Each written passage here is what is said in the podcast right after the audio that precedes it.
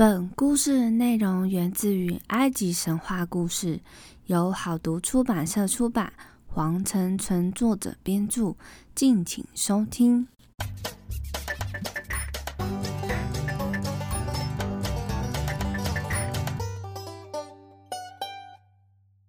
欢迎收听翻译机说神话，我是翻译机。今天又是到周末小故事的时间了，今天也会有三则故事想要跟大家分享哦，那就赶快一起来听翻译机说小故事吧。故事一：聪明的妻子。从前有一个人，脑子不聪明，做事很呆板，又特别爱吹牛。经常呢，因为太笨和爱吹牛，招惹了许多麻烦。但他却娶了一个非常聪明能干的妻子。他的妻子也经常为了解除丈夫爱吹牛的毛病而招来麻烦。有一天，这个人呢对人们吹牛说：“我能丈量出土地，在明天天亮之前，能算出地球从日出到日落有多长。”大家取笑他。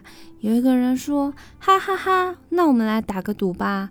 如果你在明天天亮前能算出地球从日出到日落有多长，我就给你一千个银币。要是不能，你的房子和家里的一切都得给我。”爱吹牛的人呢，此时玩不回面子，就只好硬着头皮说：“好吧，那我们明天见喽，我会丈量出来的。”他忧心忡忡地回到家后，妻子说。快坐下吃饭吧。丈夫只是摇摇头说：“不要吃，我吃不下饭。”然而他便钻进被窝，好像生了病似的。妻子问他：“发生什么不幸的事？你为什么如此忧愁呢？”丈夫只好把事情都跟妻子讲了。我们完了，只因为我不好，只爱吹牛。他非常懊恼地说。妻子听了后，知道丈夫又因爱吹牛而招来麻烦。她沉思了一会儿，说：“不用害怕，我教你一个办法，摆脱灾难。你明天去找打赌的人，在他们面前插一根竹子。你说，从这里到日出的地方有多少尺，到日落就有多少尺。要不信，你们就自己去量。如果我算错了一尺，就惩罚我，拿走我的房子和家里的一切东西。”第二天，他就照着妻子的办法去做了。大家对这个人的机灵都感到吃惊。他们说他是个吹牛大王，但是聪明的方法是吹不出来的。他怎么能想出这么聪明的办法呢？而这件事一传十，十传百，一天一夜里，全城都知道了。最后，连法老也知道了这件事情。法老说：“这个人很聪明，是吗？带他来见我。”那个人见了法老后，法老问他：“据说你原来是个吹牛大王，可是向你回答日出到日落有多长的问题，又不是每个聪明人都能想出来的。所以我看，一定是有人告诉你的吧？你一定要从实招来。”吹牛者承认是自己的妻子教的。法老不相信，他就问：“难道你的妻子有那么聪明吗？”吹牛的人改不了自己爱吹牛的毛病，他又向法老吹牛说：“我的妻子聪明过人，她对天下的事无所不知。”法老听了，对吹牛的人说：“明天把你聪明的妻子叫到王宫来，我要亲自考考她，看看她有多聪明。”等丈夫回到家里，又一句话都不说。妻子问：“你又遇上什么不幸的事了呢？”丈夫说。都怪我不好，法老今天叫我去，问我上次那个主意是不是自己想出来的。我说是你教我的。法老出乎意料，他说明天要亲自考考你。你说这不是叫我们为难吗？妻子说你又去向法老吹牛了。不过不用害怕，我明天就去见见法老就是了。第二天，丈夫带着妻子来见法老。法老对妻子说：“我来考考你。”我们俩谁也不能说话，只能用手势来回答问题。这时，法老伸出三只手指。聪明的妻子看了，沉思了一会儿，他伸出了自己的手指，做了否定事物的动作。于是，法老又伸出两只手指。聪明的妻子看了，也伸出自己的手，做了否定的动作。最后，法老只伸出一只手指。这时，聪明的妻子伸出手，做了一个肯定某种事物的动作。法老见这个聪明的女人果然答对他所提出的问题，于是就问他：“你是怎么解释刚才的问题的？”笨丈夫的妻子说：“刚才陛下伸出三只手指，是问我三个人之间有没有秘密。我挥了手，表示没有。”因为三个人之间通常是守不住秘密的，而陛下伸出两只手指，是问我两个人之间是否守得住秘密。我做了同样的手势，表示不可能。最后，陛下伸出了一只手指，是问我一个人是不是可以守住秘密。我做了一个肯定的手势，表示一个人可以守住秘密的。法老听着他的话，非常的满意。他说。我原想惩罚你和你的丈夫，但你确实很聪明。我对自己的想法感到羞耻。法老说完，就慷慨地送了许多金银财宝给他们。这时，爱吹牛的丈夫就对妻子说：“我现在才知道，有了好妻子的人，就有了幸福的生活啊！”故事二：穷人的木碗。很久以前，埃及有个穷人，他很正直简朴。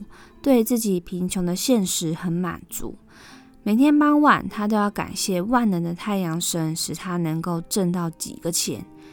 每天晚饭后，他总和妻子儿女坐在简陋的家门口，一家人谈笑风生，愉悦地唱歌跳舞。在这个穷人家不远的地方，有一个富人。他家的房子像宫殿一样豪华，室内布置的富丽堂皇，彻夜灯火通明。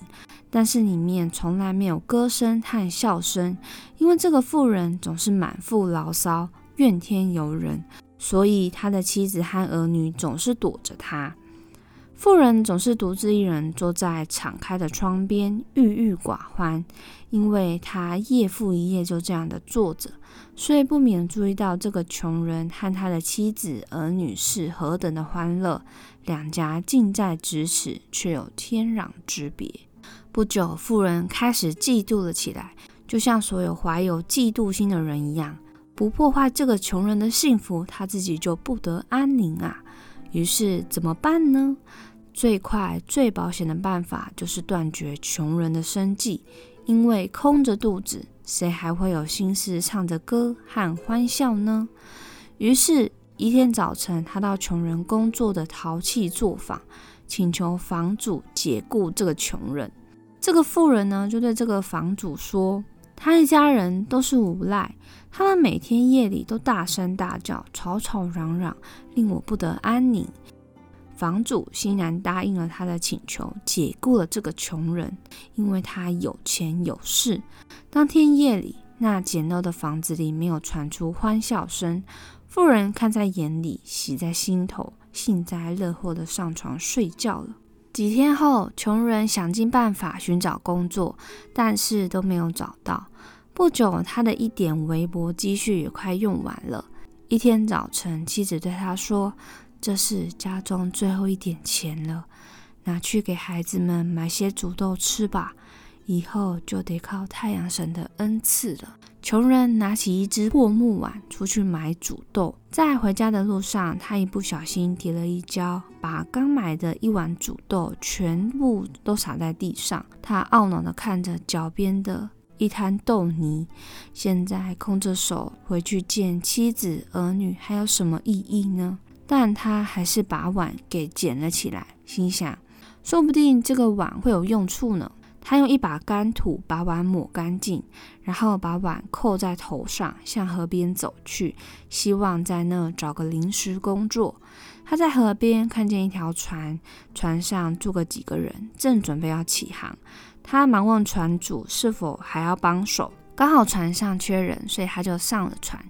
几个小时后，船正在河中心行驶时，突然起了风暴，船撞毁在一个原始部落居住的小岛上。船上的人有的淹死了，有的安全游到了岛上。那个穷人也游到了小岛上，幸免一死。他们刚一爬到岸，岛上的人就立刻将他们围住，把他们带去见部落的酋长。当时正是中午，烈日炎炎，酋长坐在一个大帐篷下乘凉。他怀疑看着他面前的这一队人，由于穷人头上顶着一只木碗，特别引人注目。酋长的眼睛立刻盯住了他。酋长出声出气的问道：“你是怎么啊到我岛上来的？”穷人简短的回答：“命运的安排。”那酋长又说：“你头上戴着的奇怪玩意是什么东西啊？”穷人说着就把碗摘下来给了酋长。这个是一只木碗，而从来没有见过木碗的酋长好奇的把碗拿在手里翻来转去，就问他。你为什么要把碗藏在头上呢？穷人回答：“嗯，遮阳光。”酋长咕哝了一声，不完全相信，所以呢，他就将木碗扣在自己的头上，在灼热的太阳下转了几圈，他的确感到凉爽一些。酋长呢，就对穷人说：“这木碗我要了。至于你的报酬，这个岛上你喜欢什么，就可以给你什么。”穷人说：“我只想要回到妻子的身旁。”酋长就说：“我一定会安排的。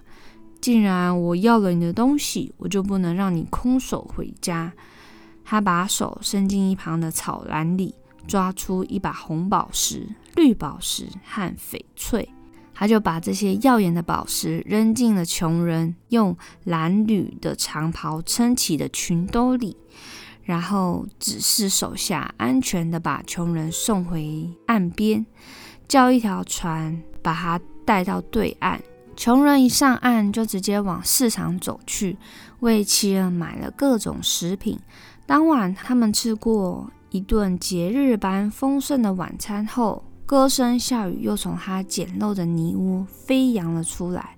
富人听到欢笑声，他才想可能穷人找到临时工作，于是毫不介意的上床睡觉了。然而欢声笑语不断的传到他的耳里，强烈的妒忌之心又死灰复燃。一天夜里，他假惺惺的带着友好邻居的诚挚和关怀，来到穷人家访问。是什么事使得他家的境况发生如此大的变化？而这忠厚老实的穷人呢，不疑有他，便将自己的经历全部告诉了他。穷人最后感激地说：“感谢太阳神，我一家再也不会挨饿了。”富人冷漠地听完这个故事，贪婪和嫉妒像烈火一样在心中燃烧。他回到家中，通宵达旦地坐在敞开的窗边，闷闷不乐地冥思苦想。黎明时，他突然想出一个好主意。为什么自己不去小岛一番呢？他奸诈的想。那个酋长仅仅为了一只破木碗，就给穷人这么多宝石。假如我给他带上好的东西，他岂不是会给我更多的礼物吗？想到这里，等家里的人都起床后，他便下令宰了九十只火鸡、鹅和鸽子，装进几个草篮子里。又在另几个篮子中装了黄油、鸡蛋、热面包和鲜奶酪，然后租了一艘船，将他的礼物送到那个小岛上。他一上岸就被部落的人围住了，把他带到正坐在草棚底下乘凉的酋长面前。酋长呢，一样问道：“你是什么到我岛上来的？”这个妇人呢，他就笑着说。我朝思暮想的想盼望见到您，向您致意。那酋长就问说：“这些篮子里装的是什么啊？”夫人谄媚的说：“嗯，一点薄礼，请您笑纳。”之后呢，他就把篮子一个一个的打开，放在酋长面前。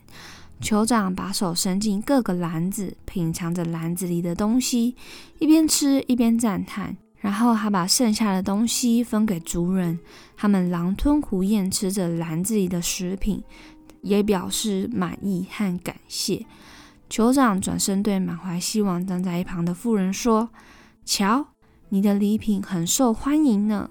为表示我对你的诚挚谢意，我要把岛上最珍贵的东西送给你。”说着，从酋长身边一个篮子里掏出穷人的木碗。郑重的送给了富人。故事三：好运和厄运。运气决定离开你的时候，就是最强硬的锁链也拴不住它。运气决定来找你的时候，用根头发就可以把它牵起来。可是，在这个城里，曾经有一个不相信运气的人，他开了一个小小的店铺，运气帮他的利润一年年的增加，生意越做越大，最后他成了这座城里中最有钱、最重要的商人。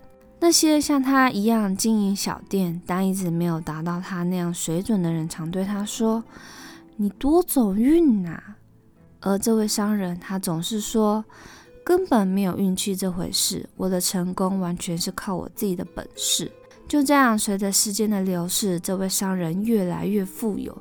有一天，他想到附近的一个城里去，觉得在那里他的生意会更兴隆。由于他不想要带很多商品。便把所有的财产变卖成宝石和金条。他把宝石和金条都装在行囊里，向亲友告别后，在一个天气晴朗的早晨，便骑上马向新的目的地出发了。到了中午，他来到一片茂密的树林，树旁是一条清澈见底的小溪。天气炎热，一累得汗流浃背的商人在这稍作休息。他下了马。但是没有把行囊卸下来，就牵着马去喝水。他脱下长袍，甩掉鞋子，就走进水里面，用手捧着清凉的水喝了一口，又痛快地洗了洗头和脸。这样疲惫一下子就被赶走了，精神也为之大振。他坐在树荫下，悠闲自得地吸起烟来。突然，他发现马腿迅速往水里陷下去。他吓到，跳起来向马跑过去，拼命拉住马的缰绳，想把马从水里拉出来。但他越用力往上拉，马就陷得越深。最后，马完全陷进了小溪，他的行囊一切通通都不见了。商人绝望地捶胸顿足，大声悲叹他的不幸：“啊，我完了！我的财富，我全部的财产，我一生的功劳，全都没了。”永远的消失了，我该怎么办呢？我要上哪里去呢？过了好久好久，他还在水边坐着，不断的哀嚎哭泣。最后，他站了起来，不知道要到新的目的地去，还是回到故乡。像他现在这样身无分文、凄凄惨惨，与其回到故乡，还不如到一个新的地方逆寻出路。他自信，像他这样有名气的人，不难能找到一份工作，或者是愿意借给他一大笔钱的人，帮助他渡过难关。令他懊恼失望的是，他到了新地方后，马上就发现，虽然他生意兴隆的名声早就传到这儿，但他所拜访的最富有的商人中，没有一个人愿意借给他一毛钱，或是提供一个可挣口饭吃的机会。他们能所给予的，只是他们的同情，对他遭厄运的怜悯，以及希望他将来能交好运的祝愿。这样一天天过去了，尽管这个商人尽了最大的努力去寻找工作，却什么结果也没有。在绝望中，他不得不做出结论：再待在这就没有意义。于是他决定回故乡去，在那至少他的乡亲们认识他。即使他借不到一毛钱，那些不太会做生意的商人也有人会雇佣他，借重他的经验和杰出的经商才能。就这样，第二天破晓时，他就启程回乡。傍晚，他又来到小溪边的那片茂密树林旁，他的马就是在这失踪的。他腰酸腿疼，就在河边坐下，默默的悲叹他丢掉的财富。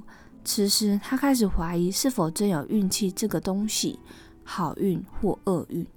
假如他把自己的成功归于好运，那么他必须同样把自己所遭遇的不幸归于厄运。要不然，他怎么会在牵着马走进水里时，竟然忘了把行囊卸下来呢？假如确实真的有运气，那么他虔诚的祈祷：“我的神啊，给我一点好运啊！”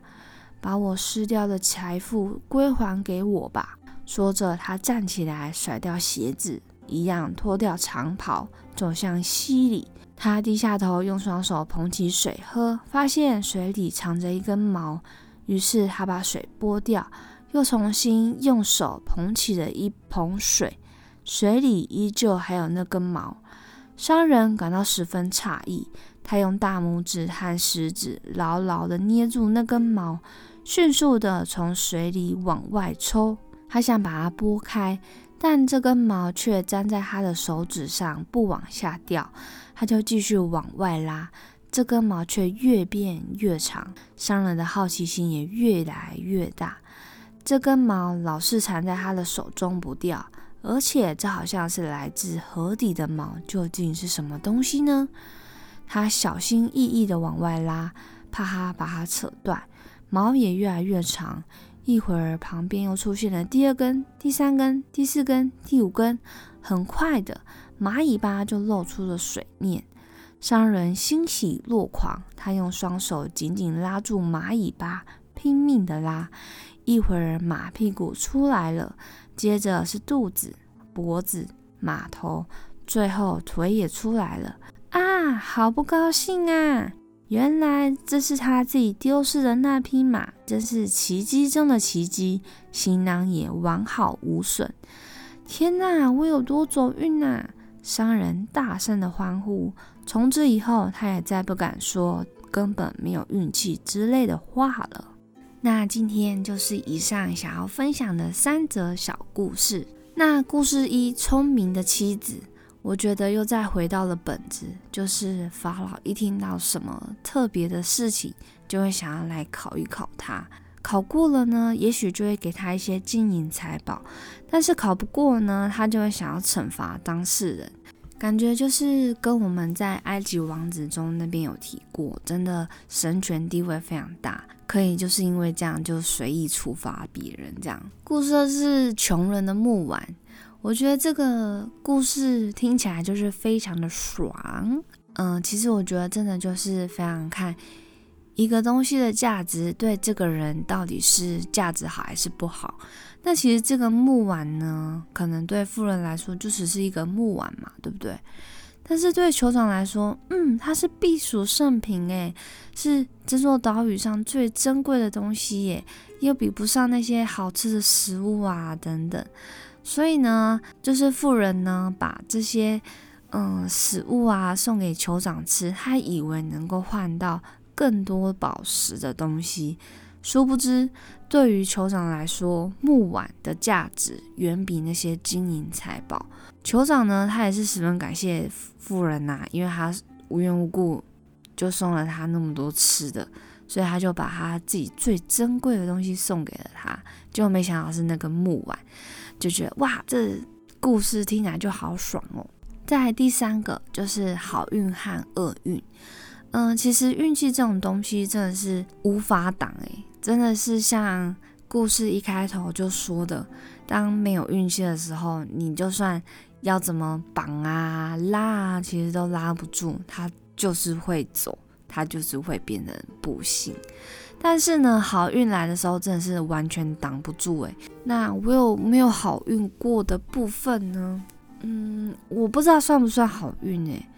但是就是我觉得冥冥之中有保佑啦。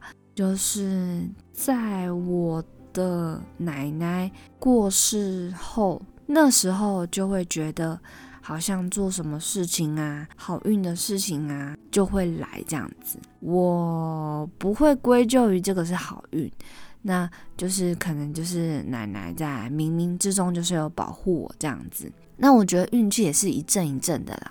对于运气这个部分，就是说，如果我今天睡好、吃好，感觉呢，什么事情呢都可以变得很顺，工作的事情啊等等的都不会就是遭受到小人。侵扰这样子，我说小人就是我的老板。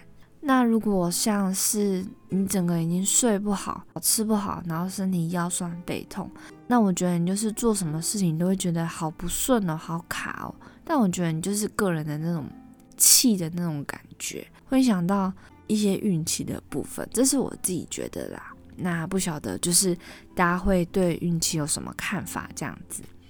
那今天呢是小故事的倒数第二集了，下个礼拜呢就会迎来最后一集。之后北欧周末的小故事部分会采取另外一种形式下去进行，所以呢，在进行到北欧的时候，一个礼拜还是会有两集，那就是一样，礼拜三就是呃神话的部分，礼拜六呢会用另外一个方式来跟大家。